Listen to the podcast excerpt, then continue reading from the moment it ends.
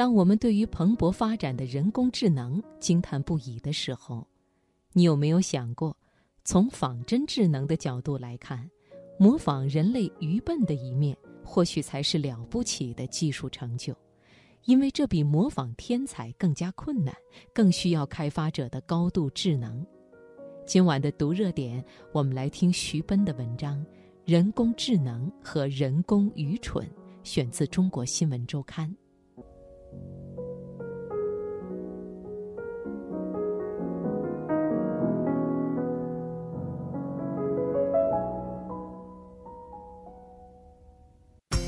把握生活的脉搏，读出热点的精华，读热点。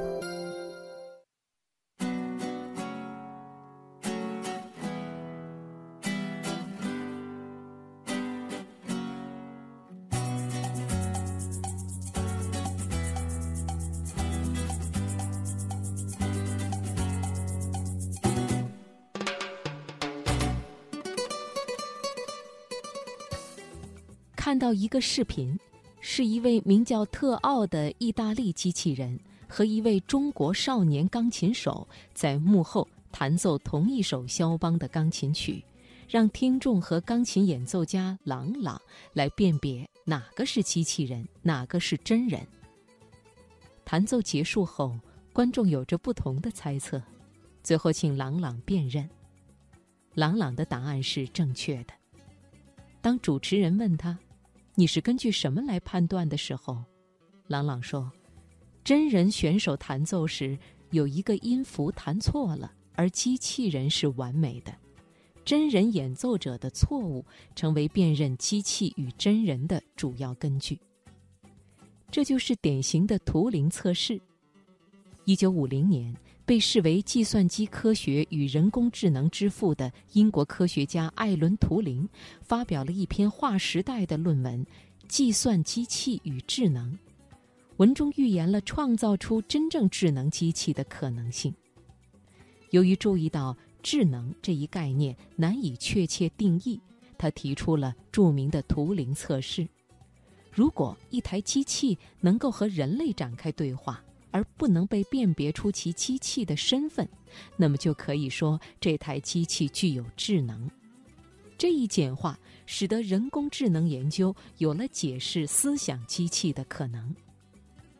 从此，图灵测试成为一种模式，但是它要测试的并不是机器是否能胜过人的智能，而是机器是否能惟妙惟肖地模仿人的行为，骗过当评判的真人。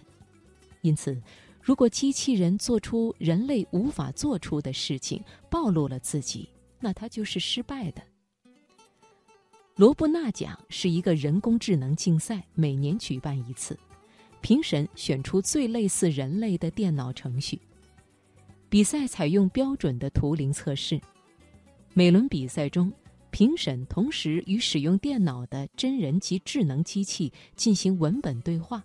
根据答复决定哪个是人类，哪个是人工智能。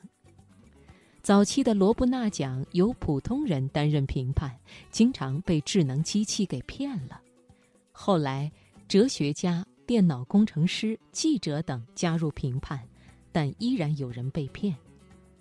一九九二年，罗布纳奖之后，《经济学人》杂志发表了一篇题为《人工愚蠢》的文章。认为此奖胜出者成功的一个原因，就是能够至少部分模仿人的打字错误。太完美的机器人一下子就能被识破，因此需要故意留下破绽。图灵本人也认为，编程时在输出的结果中添加一些错误，才能成为更好的游戏者。在钢琴表演中，机器人特奥。正是因为太完美，才暴露了自己。不过，坐在台下的观众是很容易骗过的。而朗朗安熟这首曲子，能听出钢琴少年的破绽。但是，如果特奥的制作者也给他设计一两个小失误呢？其实，一切仿真和赝品都多少需要一点不完美的处理。例如，仿冒古董不能太完美。有些恰到好处的不完美才是真完美。学生剽窃作文时，有时会故意留下一些破绽作为障眼法，以为这样比较容易蒙混过关。那些没有经过适当处理或难以处理的造假，则让人一眼就能识别。如果特奥要充分的模仿人类，就不仅要模仿人的智能，也要模仿人的非智能。图灵测试要求机器能够全面而不只是部分的像人的行为，而人类有许多非智能行为，比如冲动、说谎、说话口吃。习惯性的这个这个，敲键盘时会打错字母，钢琴演奏的失误也是非智能行为。有时图灵测试还会测试这些非智能行为，比如受到侮辱会不会发怒。于是就出现了一个问题：为了模仿真人骗过测试者，该添加多少或是什么样的错误呢？机器该模仿哪种真人呢？天才？平庸者还是愚笨的人，因此货真价实的仿真人会是一个悖论。就算智能机器能够惟妙惟肖地模仿有些愚笨的人，有谁需要这样的智能机器呢？但是从仿真智能的角度来看，模仿人类愚笨的一面，却可以是了不起的技术成就。